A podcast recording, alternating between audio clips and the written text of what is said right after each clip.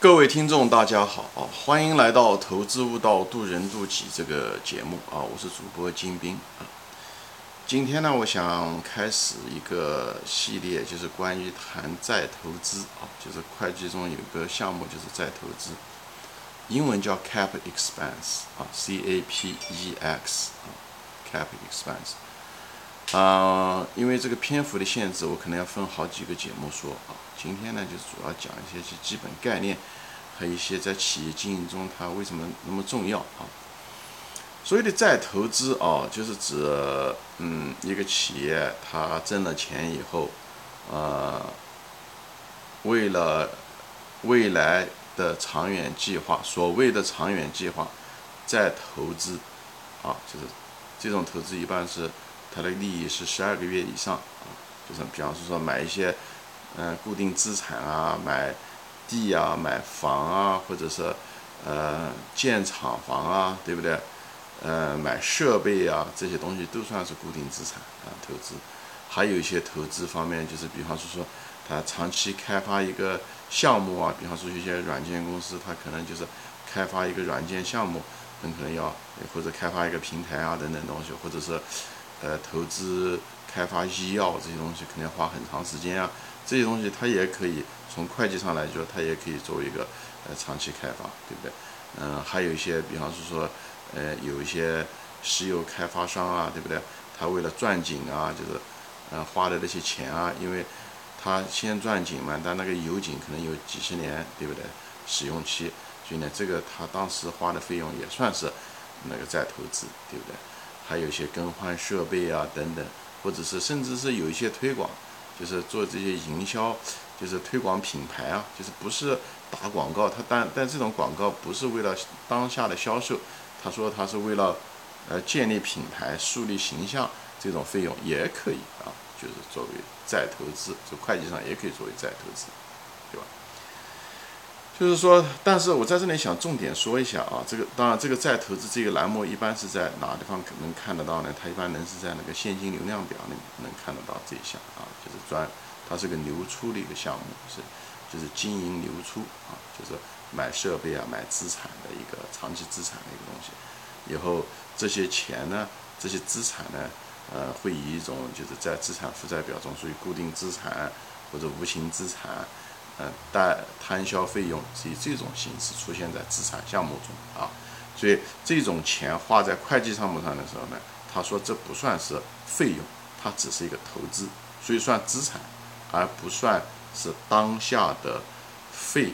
你比方花了一百万买了建了一个厂房，今年那这一百万不算是今年的费用啊，它顶多是建成了以后啊，每年有一个折旧啊，比方说百分之十的折旧，那么。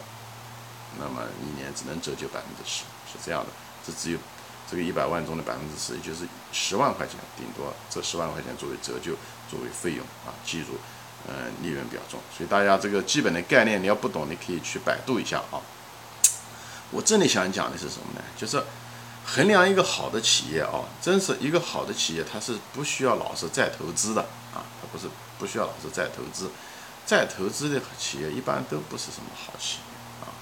因为你不断的在投资嘛，本来对不对？每一年，比方说公司挣了一个亿，对不对？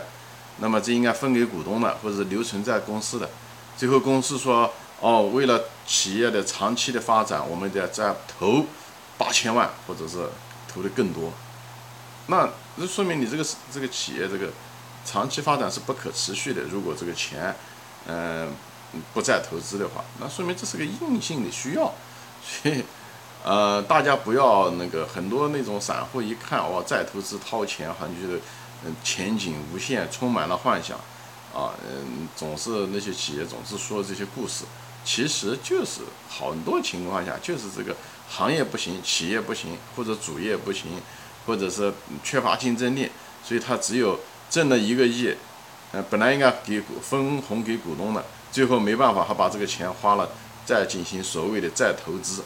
实际上就是一个不可持续性的一个缺乏竞争力的一个体现。所以好的企业像茅台，它就不需要这么做，它就不需要老是再投资，对不对？呃，它挣到钱，要不然就放在银行账号上，要不然就分红给大家。好企业都是这样子啊。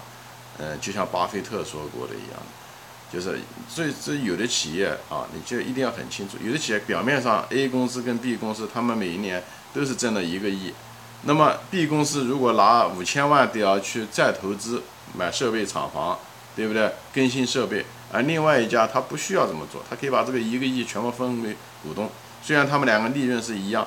但是他们两个公司的商业价值一样吗？肯定不一样。你要投资，你作为股东，你买这家公司就是股东，对不对？你一定是希望是买这种不需要再投资的公司嘛，对不对？所以你希望是能够真金白银的挣的利润是真金白银嘛，对不对？啊，给你，对不对？就像芒格当年就说过，芒格就是说，他讲是人家问他什么是糟糕的公司，他糟糕的公司是什么公司？就是他每一年都是要让他的投资者。融资把钱给他以后，他每年在给他们的会计报表上，他你看他挣了好多亿、好多亿、很多钱。最后若干年以后，让投资说说，那么你每年都没有分红，那么你给我挣的那些利润和钱呢？对不对？利润都在那个地方挣了几十个亿，或者是多少钱？那你我的钱在哪呢？对不对？我现在要把我的这个收益要收回来，以后这个老板就指着这个。整个广场上面的，整个院子背后的那么多各种各样的正在腐烂的那些设备、机器，以后跟他说：“那这个就是你们的利润。”就是他用一种非常形象的比喻，就告诉你再投资的本质啊。其实，在我的眼中，再投资的本质，从经营的角度上呢，我认为就是费用，只是这个因为钱都花出去了嘛，对不对？嗯，你可以说啊，这为了啊长期的呃利益，对不对？从会计的角度说啊，它不是费用，对不对？它是资产，但是在我眼中，它就是费用，因为他把钱已经花了，所以我认为它在费用的性质远远要大于它资产的性质啊。所以在这一点上面，我作为一个投资者来讲，我们要要看得清楚什么是会计的处理啊，什么是作为一个企业家。经营的处理，我们就说过嘛，对不对？用生意的角度看投资，用投资的角度看生意，还没有说用会计的角度来看投资，对吧？就这个道理。所以大家不要被蒙蔽，只是因为在投资这个东西计入资产中，啊，这是一个会计处理。但作为一个投资者来讲，我们要更有更本质的意思。在我的眼中，它大多数的成分是费用啊，所以呢。一个再投资的公司，你在看利润的时候，一定要对那些需要大量的再投资，特别是不断的需要再投资的这个企业，它的净利润要大打折扣。也就是说，你在估值的时候，所谓的市盈率，你应该给它一个比较高的市盈率，才能够满足你的投资需要，好吧？所以我在这个地方就是一个关键点，就在这估值的时候。所以烂的企业、烂的行业，都是需要不断投资才能维持生存啊。或者所谓的发展啊，就在这地方你分享一下，说我个人对这个再投资的这个理解和认识。那么下面呢，我会呢，呃，把谈到这个再投资跟各个方面，比方说费用的资本化啊，对不对？还有一些折旧的观念啊，对不对？资产减值啊，因为这些跟这些诸多的宽项链都相关。以后跟产能啊、固定资产的那些成本边际啊。还有些哪些行业是再投资要求比较高？有些行业就不需要什么再投资啊？我会具体说啊，在别的节目中。